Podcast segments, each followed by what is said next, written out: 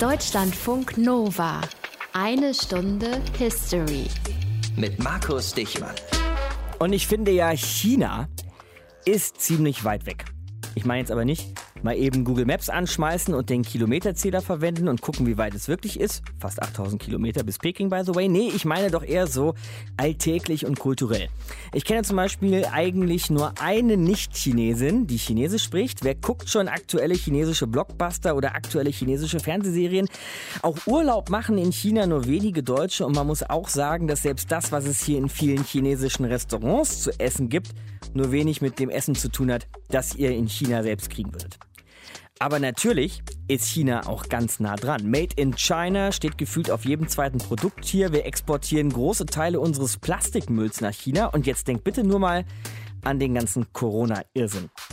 Und wir teilen eben auch, und da wird es interessant für uns heute, eine gemeinsame Geschichte, über die sich viele nicht unbedingt im Klaren sind. Deutsche und Chinesen nämlich haben schon die Gewehre aufeinander angelegt und auch die Fäuste. Und das ist noch gar nicht so lange her. Bei uns geht es heute um das Jahr 1900 und den sogenannten Boxeraufstand. Aus den prallgefüllten Schatzkammern der Menschheitsgeschichte. Euer Deutschlandfunk Nova-Historiker Dr. Matthias von Helfeld. Warum das jetzt ausgerechnet ein Boxeraufstand war, Matthias, das klären wir gleich. Grüß dich. Ja, ich sage erstmal guten Tag und Ja, dann schön. versuchen wir das zu klären. Okay, gut. Wie immer fangen wir aber an mit ein bisschen geschichtlichem Zusammenhang. Ne? Also wir sind im Jahr 1900. China war zu der Zeit ein Kaiserreich. Über dieses Kaiserreich haben wir auch schon mal eine Stunde History gemacht. Wie ging es denn aber diesem Kaiserreich so im Jahr 1900? Naja, also wenn wir es mit Europa vergleichen würden, dann muss man schon sagen, China war doch relativ unterentwickelt. Es gab zudem relativ viele soziale Spannungen, es gab Aufstände und die Europäer, die nutzten diese Schwäche des Kontinents und des Landes aus. Es gab Opiumkriege in der Mitte und in der zweiten Hälfte des 19. Jahrhunderts um eben das Opium und als Ergebnis all dieser Umstände musste sich China sozusagen den europäischen Interessen so ein bisschen unterordnen. Es musste sich öffnen und es musste die ökonomischen Interessen der Europäer sozusagen über die eigenen stellen. Ich finde, das ist noch sehr diplomatisch formuliert. Ich finde, man könnte sagen, Matthias, China wurde in ziemlich einseitigen Verträgen über den Tisch gezogen. Ja, man kann auch sagen, es verlor die Zollkontrolle, um es weiterhin diplomatisch zu sagen. Äh, ganze Wirtschaftszweige in China wurden unter europäischen Unternehmen aufgeteilt oder sie kontrollierten diese Unternehmen. Zumindest die europäischen Kolonialmächte versuchten in China und damit natürlich auch in Asien Fuß zu fassen. Und das gab natürlich dann logischerweise auch militärische Konfrontationen. Und vor allem interessant bei dieser Auseinandersetzung waren die Häfen.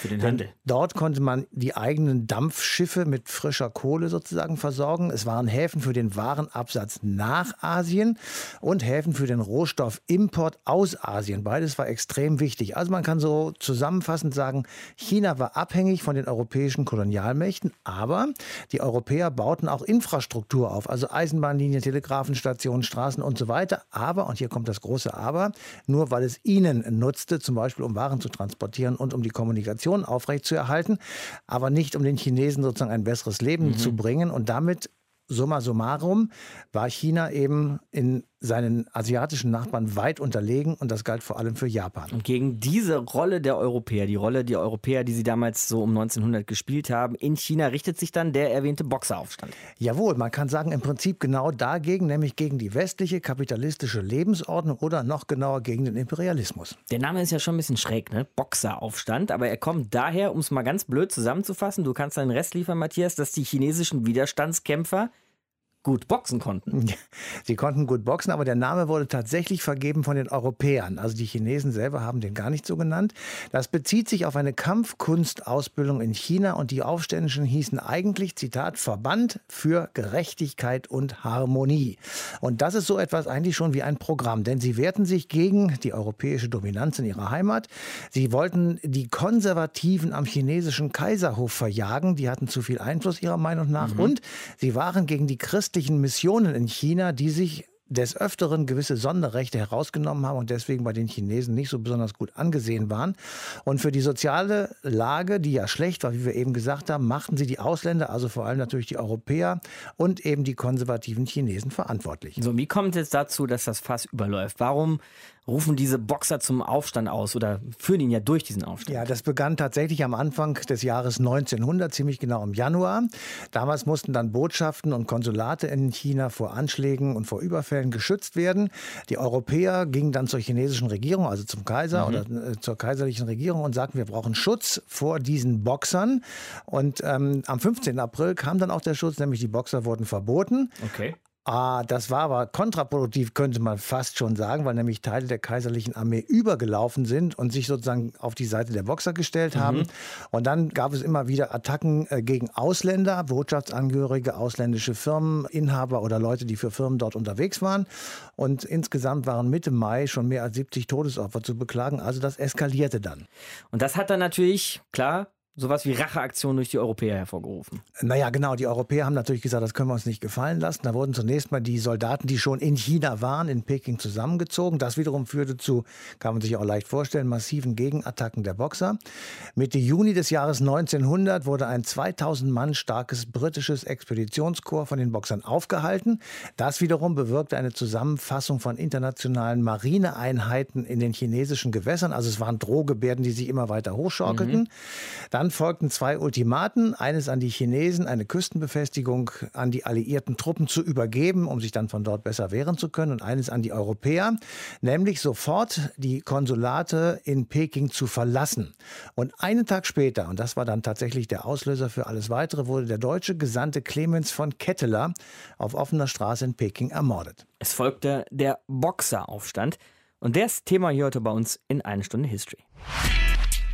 Deutschlandfunk Nova. Verband für Gerechtigkeit und Harmonie. So nannten sie sich selber Boxer, so haben wir sie genannt, wir Europäer, die chinesischen Aufständischen im Jahr 1900. Die enorm gut mit ihren Fäusten kämpfen konnten, das muss man sagen, denn sie waren in traditionellen chinesischen Kampfkünsten ausgebildet. Wie leisteten sie Widerstand und wogegen, das erzählt uns jetzt nochmal Felix Schledder. Zum ersten Mal, seitdem das Deutsche Reich wiedererstanden ist, treten an dasselbe große überseeische Aufgaben heran. Die Aufgabe, zu der ich euch hinaussende, ist eine große. Ihr sollt schweres Unrecht sühnen. Wenn es so etwas wie eine Schallplatte ausgeleierter imperialistischer Toppets gäbe, dann ist das hier einer von ihnen. Am 27. Juli 1900 hält Wilhelm II. in Bremerhaven eine berühmt-berüchtigte Ansprache, die später als die Hundenrede in die Geschichte eingeht. Der Anlass ist die Entsendung des deutschen ostasiatischen Expeditionskorps nach China. Denn dort spitzt sich die Lage seit Anfang des Jahres bedenklich zu. Nicht nur für die Deutschen, sondern für alle Kolonialmächte. Denn ein Fall in der Art, wie es die Chinesen getan haben, die es gewagt, tausendjährige alte Völkerrechte umzuwerfen, und die Heiligkeit des Gastrechts in so abscheulicher Weise hohn zu sprechen, ist ein Vorfall, wie er in der Weltgeschichte noch nicht vorgekommen ist. Der deutsche Botschafter Clemens von Ketteler wurde ermordet. Eisenbahnlinien, Fabriken und Warenhäuser werden geplündert und zerstört. Verantwortlich dafür ist eine rebellische Bewegung aus dem Nordwesten Chinas, die das Land gegen den Zugriff der Kolonialmächte verteidigen will. Im Westen nennt man sie Boxer, weil sie die alten chinesischen Kampfkünste trainieren. Sie selbst nennen sich allerdings die Gesellschaft der rechtschaffenden und harmonischen Fäuste. Und diese rebellischen Martial Arts Kämpfer tauchen ab 1898 vermehrt in den Dörfern Chinas auf. Sie kleiden sich in rote Turbane und Schärpen und wiegeln die Landbevölkerung gegen die Ausländer und ihren Einfluss auf. Und wenn es ein chinesisches Äquivalent zur ausgeleierten Schallplatte des Imperialismus gäbe, dann wären die rechtschaffenden und harmonischen Fäuste dort mit einigen Hits vertreten.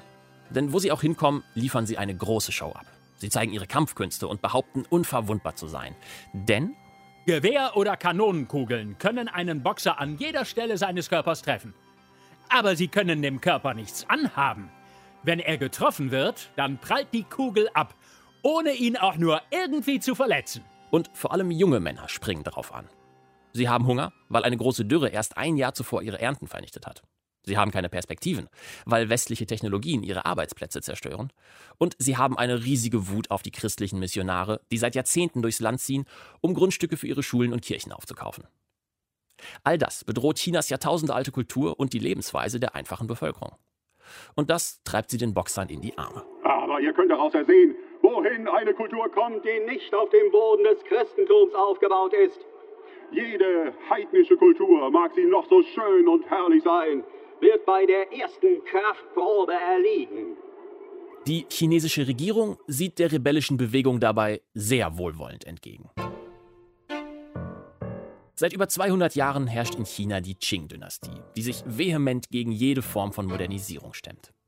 Verschanzt hinter den Mauern der verbotenen Stadt in Peking hat die Kaiserin Witwe Cixi die Kontrolle und versucht weitestgehend die alten Rechte und Traditionen der Oberschicht in einer Welt zu bewahren, die sich zunehmend ohne den Kaiserhof weiterdreht.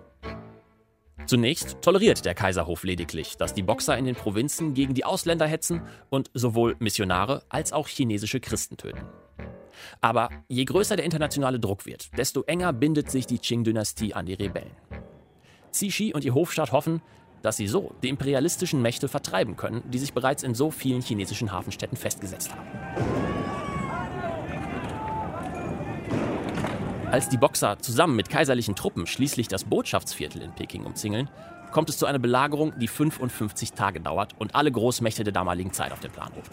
Großbritannien, Frankreich, Russland, Deutschland, Japan, Italien, Österreich, Ungarn und die USA verbünden sich in der Allianz der acht Nationen und schicken Truppen, um die Belagerung zu beenden und den Aufstand niederzuschlagen. Kommt ihr vor den Feind, so wird derselbe geschlagen. Pardon wird nicht gegeben. Gefangene werden nicht gemacht. Wer euch in die Hände fällt, sei euch verfallen. Dass es niemals wieder ein Chinese wagt, einen deutschen Scheel anzuschauen. Die Rebellion endet offiziell am 7. September 1901, als die Qing-Dynastie im sogenannten Boxer-Protokoll ihre Niederlage eingesteht. Ausnahmsweise haben es alle Kolonialmächte geschafft, an einem Strang zu ziehen. Aber vor allem der Eindruck der Deutschen als erbarmungslose Schlechter bleibt. Und bald schon dreht sich die Schallplatte der imperialistischen Top-Hits von vorn. Felix Schledde über den Boxeraufstand im Jahr 1900. Eine Stunde History hier.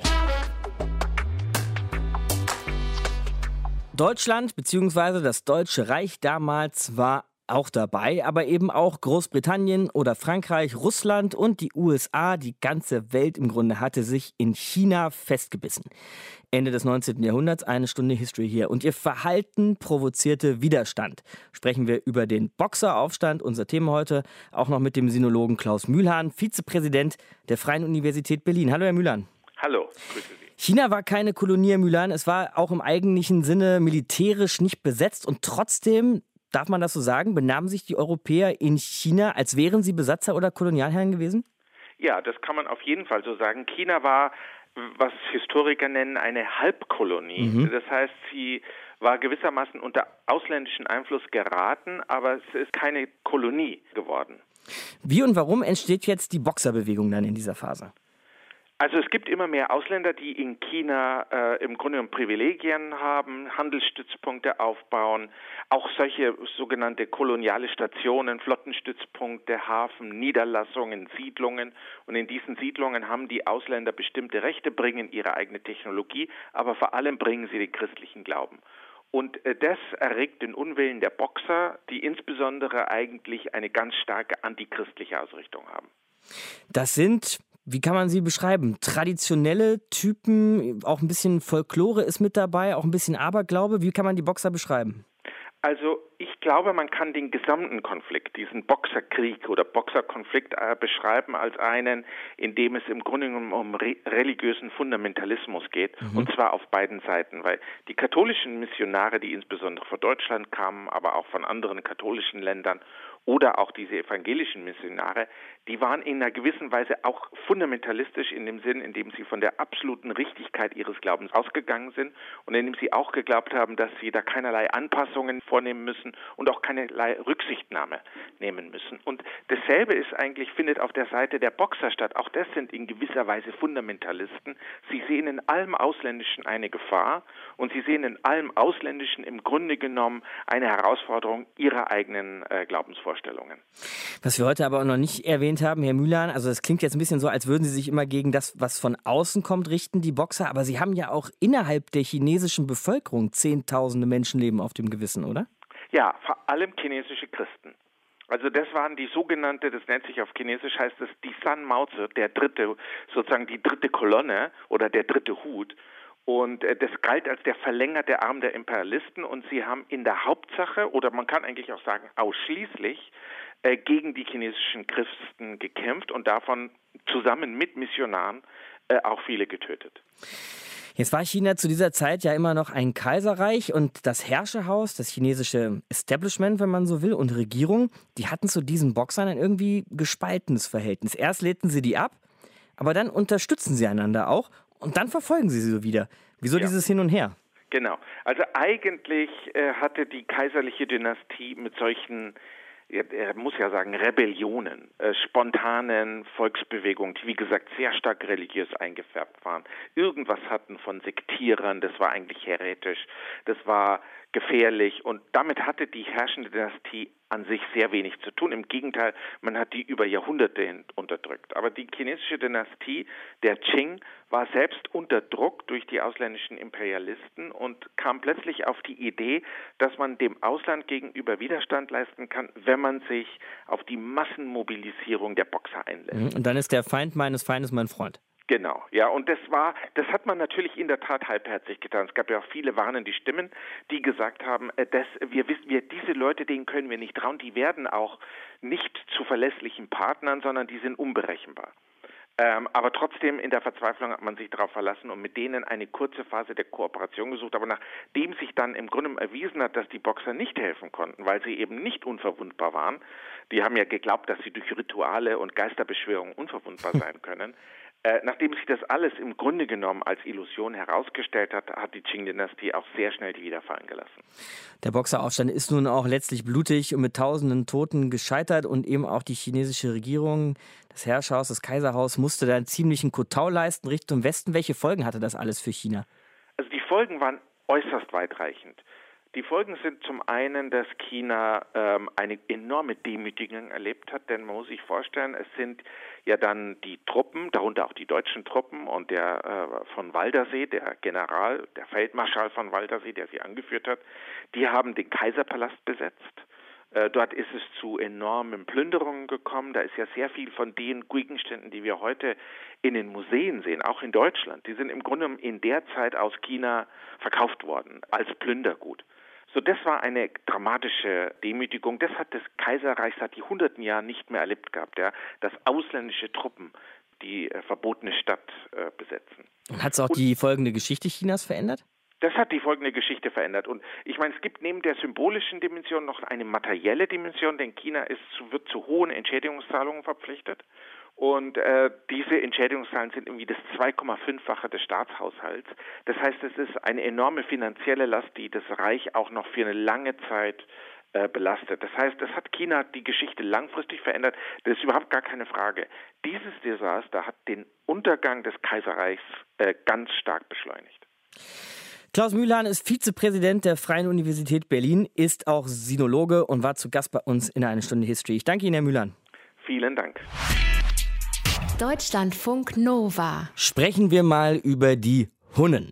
Und damit sind jetzt in dem Fall wir Deutsche gemeint, wie wir gleich verstehen werden. Im Jahr 1900, als der Boxeraufstand in China losbricht, schickt auch Deutschland seine Truppen los. Ein Expeditionskorps schifft in Bremerhaven aus Richtung China. Und darüber sprechen wir jetzt mit Historiker Eckhard Michels. Hallo, Herr Michels. Ja, guten Abend. Was hatte denn das Deutsche Reich da vor in China, Herr Michels? Naja, der unmittelbare Anlass war, dass man den Tod des deutschen Gesandten in China, Clemens Graf von Ketteler, rächen wollte, der von den sogenannten Boxern umgebracht worden war. Und daraufhin hat äh, Kaiser Wilhelm II. ein großes Expeditionskorps aufstellen lassen, um sozusagen die Chinesen zu bestrafen. Aber der größere Hintergrund war natürlich, dass äh, Deutschland einige Jahre zuvor die Ära der Weltpolitik erklärt hatte und damit Deutschland weltweit politisch und militärisch aktiv werden wollte, um mhm. seinen Anspruch als Globalmacht zu unterstreichen. Also so eine Art geostrategischer Schachzug. Genau, und der sogenannte Boxeraufstand war eben ein willkommener Anlass, um dieses großartigere Auftreten auf der Weltbühne tatsächlich dann zu unterstreichen. Dieses großartigere Auftreten war ja eine Idee von Kaiser Wilhelm II. Sie haben ihn eben schon erwähnt, damals Kaiser des Deutschen Reichs. Und der hält jetzt eben vor Soldaten, bevor es losgeht, eine berühmte Rede. Jetzt kommen wir zu den Hunnen, nämlich die sogenannte Hunnenrede. Was hat er da erzählt?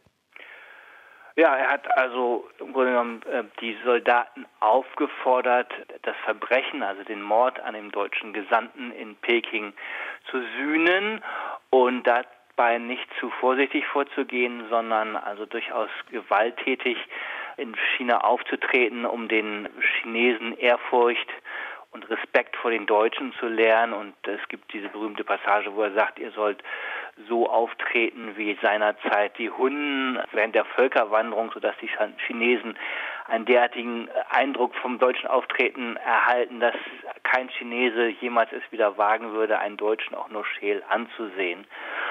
Er warnt in dieser Rede auch oder macht die Soldaten auch damit vertraut, dass es ein schwieriger Einsatz werden wird, dass man wahrscheinlich auf eine große Zahl von Gegnern treffen würde. Also dass es durchaus eine ernsthafte, auch militärische Auseinandersetzung sein würde. Und haben sich jetzt die deutschen Soldaten dran gehalten? Also wurde derart gnadenlos und brutal mit den chinesischen Gegnern umgegangen, wie gefordert vom Kaiser? Also sicherlich war diese Rede scharfmacherisch und ähm, hat womöglich Vorbehalte, die Chinesen menschlicher zu behandeln, aus dem Weg geräumt. Mhm. Aber man kann wohl davon ausgehen, dass auch ohne diese Rede die deutschen Truppen relativ brutal in China vorgehen würden, weil das haben die anderen Truppen der anderen europäischen Großmächte, die damals in China im Einsatz waren, genauso getan. Aber das waren sie, ja? Brutal waren sie. Ja, ja, brutal waren sie. Äh, vor allen Dingen waren sie auch brutal, weil sie zu spät gekommen waren und deswegen eigentlich keine militärische Betätigung mehr hatten und das dann durch so eine Art Überaktivität kompensiert haben, indem man Strafexpeditionen in Dörfer geschickt hat, wo vermeintlich Boxer waren. Und was dachte man in der Heimat so? Also wie wurde in Deutschland über diese Expedition diskutiert? Gab es Rückenwind oder eher Gegenrede? Also anfangs gab es eher Rückenwind, weil es allgemeine Empörung darüber gab, dass der deutsche Gesandte in Peking ermordet worden war und ohnehin viele Deutsche sich auch mit diesem Anspruch, Deutschland möge eine Weltmacht sein, identifizieren konnten. Im Laufe der Monate, in denen das Expeditionskorps dann tatsächlich in China war, drehte sich der Wind dann, weil da eigentlich nicht viel passierte und auch in der Presse immer mehr Berichte auftauchten über das brutale Vorgehen der äh, deutschen Truppen. Es gab die sogenannten Hunnenbriefe, das waren also Briefe, die von Soldaten aus China nach Hause geschickt worden sind oder auch an die sozialdemokratische Presse und die veröffentlicht worden sind und die also zeigten, mit wie viel Gewalt letztlich die deutschen Truppen in China vorgingen.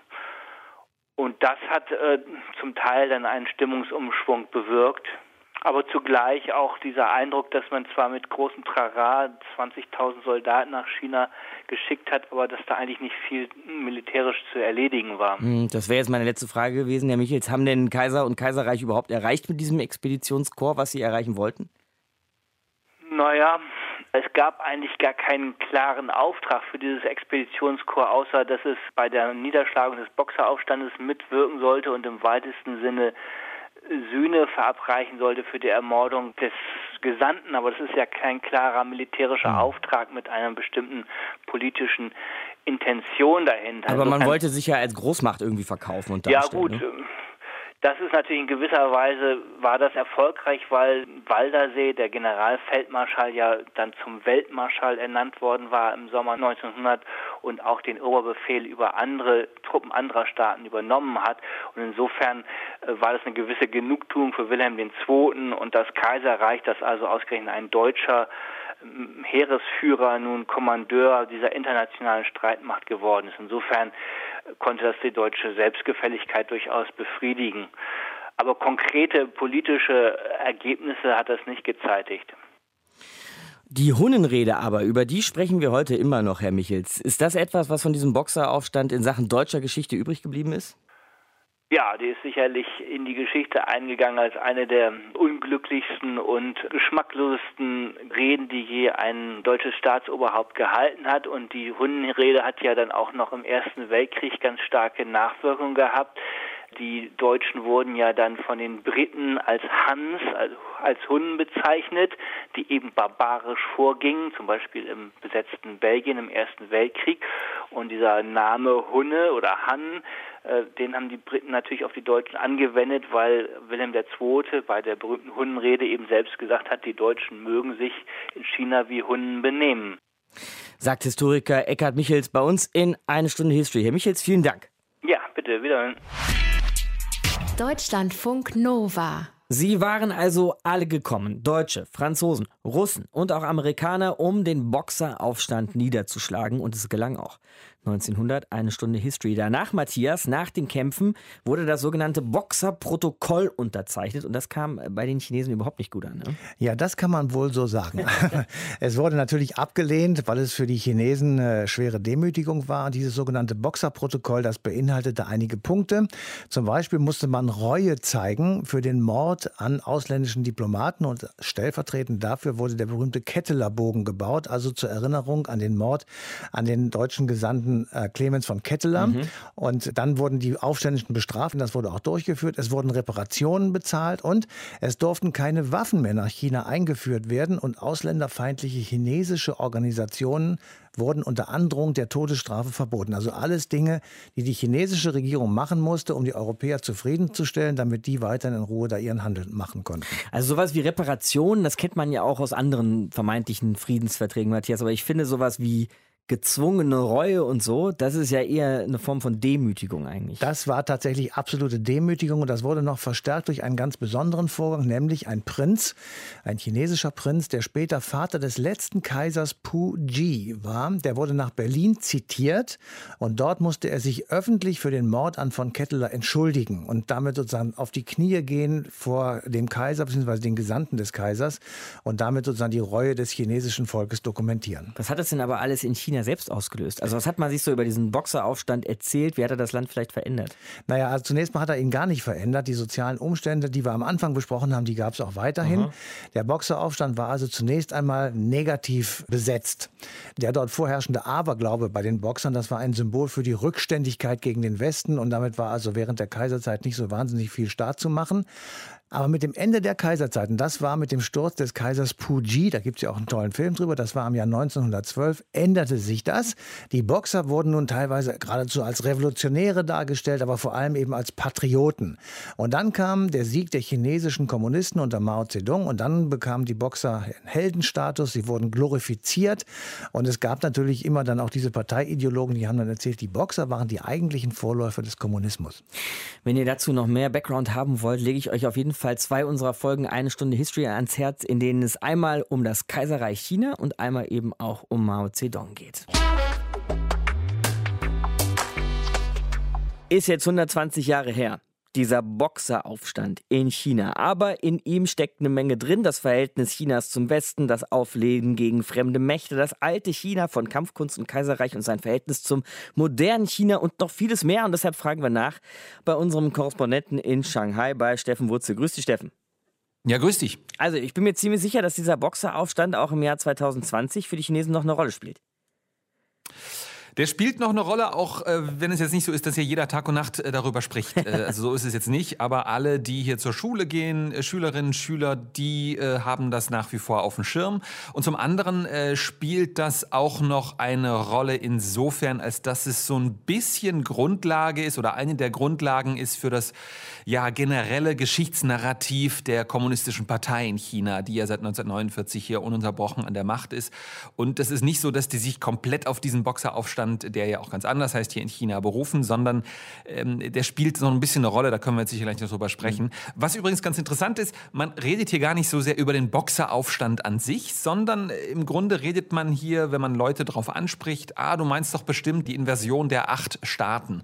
Also diese acht Staaten, die den Boxeraufstand im Grunde ja beendet haben, die acht europäischen Staaten, ne? die acht europäischen mhm. Staaten oder sieben europäische Staaten, äh, nee, sechs europäische Staaten und Japan und äh, die Vereinigten Staaten. Genau. Unter diesem Motto kennt nennt man äh, das. Und ich habe es sogar schon mal erlebt, dass Leute, so ein bisschen ältere Damen und Herren, äh, ein älterer Herr hat mal gesagt, ah, Deutschland, ihr wart doch damals dabei bei der Invasion. Das hat er gar nicht böse gemeint, aber das hatte der so auf dem Schirm. Also wenn ich jetzt irgendwie aus, keine Ahnung, Spanien oder Portugal gekommen wäre, hätte er wahrscheinlich gesagt, ihr wart damals nicht dabei bei der Invasion. Das heißt, der Boxeraufstand heißt in China die Invasion der acht Staaten. Nee, man spricht hier vom Ihetuan Yundong. Ähm, das bedeutet so viel wie die Bewegung für Gerechtigkeit, so könnte man das Aha. übersetzen. Aber damit verbunden ist eben auch, dass Leute wissen, aha, da gab es diesen Krieg ähm, mit dieser Invasion der acht Staaten. Und äh, diese beiden Namen sozusagen werden verwendet. Man redet hier nicht vom Boxeraufstand. Ich würde sogar sagen, ähm, kaum jemand kennt das äh, unter diesem Namen Boxeraufstand. Man würde es einfach nicht erkennen. Jetzt hast du gerade gesagt, dieser Boxeraufstand, so wie wir ihn eben nennen, wird in integriert in das große äh, Narrativ der Kommunistischen Partei Chinas. Was heißt das genau? Also zunächst mal muss man ein bisschen früher anfangen. Vor der Kommunistischen Partei gab es hier ja einige Jahrzehnte äh, eine sehr unglückliche Regierungszeit der Republik China und davor gab es ja äh, die letzte Kaiserdynastie, das letzte Kaiser, das Ende des Kaiserreichs, die Dynastie äh, Qing war das ja. Und man kann auf jeden Fall sagen, dass dieser Krieg, diese Invasion der acht ausländischen Mächte, der wird sozusagen auch heute noch als ja, letzter Sargnagel für diese letzte Kaiserdynastie, für diese Qing-Dynastie gesehen. Zum einen muss man da sich anschauen, dass ja dieser, dieser Krieg wirklich eine Riesenschmach war, eine Riesenschande war. Äh, so wird das auch heute noch gesehen äh, für die Chinesen, weil die ja diesen Krieg verloren haben und äh, jahrelang noch Reparationen zahlen mussten, all das. Ähm, ähm, und zum anderen ist es auch so, dass gesagt wird, dass diese Boxer, diese, diese, diese Verbände für Gerechtigkeit und Harmonie, wie sie hier eben heißen, dass die auch ja, so ein bisschen dargestellt werden als nicht die Geburtsstunde der Kommunisten, aber die hatten, so wird vermittelt, schon so ein bisschen das im Blut, was die Kommunisten dann später umgesetzt haben. Also von ganz unten, das seien alles Bauern gewesen, wird gesagt, das waren Arbeiter, das waren einfache Gesellen, Tagelöhner und so weiter, die rebelliert haben gegen Imperialisten. Und das wiederum funktioniert ja super in diesem kommunistischen Narrativ nach dem Motto, die von ganz unten kommen jetzt nach ganz oben. Das ist jetzt vereinfacht zusammengefasst in meinen eigenen Worten. Und auch so dieses zur Wehrsetzen gegen gegen die fremden Mächte, ne? Genau, das zur Wehr setzen gegen die fremden Mächte. Und dann gibt es noch was Interessantes, als äh, Mao Zedong 1949 am 1. Oktober in Peking die Volksrepublik China ausgerufen hat, die kommunistische ähm, Volksrepublik, die es ja heute noch gibt, die heute noch so heißt, hat er ja diesen berühmten Spruch gesagt, das chinesische Volk erhebt sich oder hat sich erhoben. Und ähm, das bezieht sich natürlich auch wieder ein bisschen darauf, auf diese Schmach, dass man auf den Deckel bekommen hat von diesen äh, acht ausländischen Mächten. Auch wieder sehr vereinfacht gesagt in meinen eigenen Worten. Aber ich glaube, viele Menschen, die damals dabei waren, die das damals 1949 mitbekommen haben, die live dabei waren, die auch stolz waren, dass jetzt jemand kommt aus dem, aus dem einfachen Volk. Ob das so ist, kann man drüber streiten. Aber die haben das natürlich auch so aufgefasst, okay, jetzt redet uns keiner mehr rein von außen. Wir sind jetzt hier neue Stärke. Und wenn man sich China heute anschaut, heute würden sich keine acht Nationen mehr trauen, hier einzumarschieren. Das ist klar. Das ist jetzt so der, der, der, der Gedanke vieler Menschen, die heute in China leben.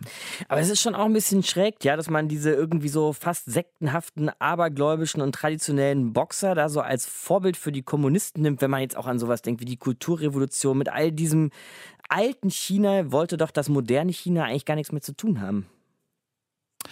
Ja, aber das ist natürlich immer das Problem. Geschichtsschreibung wird natürlich in so einem Land, in so einer Diktatur wie China von denen gemacht, die eben an der Macht sind. Und das sind die Kommunisten, die haben natürlich einen Deckel drauf auf dem, was auch geforscht wird, was äh, publiziert wird, was meinetwegen auch an Romanen oder Filmen zum Thema erscheint. Es, du kannst ja nicht mal, wenn du in China bist, Wikipedia öffnen und dir andere äh, Seiten, andere Versionen dieser Geschichtsschreibung anschauen. Das geht alles nicht in China. Insofern ist es relativ einfach für die Staats- und Parteiführung, ihr Geschichtsnarrativ äh, ja, durchzudrücken. Und wird dieser 120. Jahrestag des Boxeraufstands jetzt vielleicht auch irgendwo gefeiert in China? Also ich habe das noch nicht äh, gesehen. Ähm, was aber interessant war jetzt auch in Vorbereitung für unser Gespräch, es wurde tatsächlich vor 20 Jahren, im Jahr 2000, wurde so ein bisschen dran erinnert. Das war der, der 100. Geburtstag. Ähm, es gibt aber, da habe ich auch nochmal nachgeschaut, ähm, zum Beispiel in der Provinz Hebei, in der, Stadt der, der, in der Nähe der Stadt äh, Qingtai, ein Museum ähm, das an diesen äh, Boxeraufstand ähm, erinnert. Das ist so, dass Historiker aus China sagen, dass dort sozusagen die meisten ja, Mitglieder dieser, dieser Boxer in Anführungszeichen aus dieser Ecke kamen, wo dieses Museum ist. Einer der Anführer äh, namens Zhao Sandor, der kam da wohl her. Der hat angeblich diesen Namen Bewegung für Gerechtigkeit und Harmonie damals erfunden. Und auch in der Stadt Tianjin gibt es ein kleines Museum.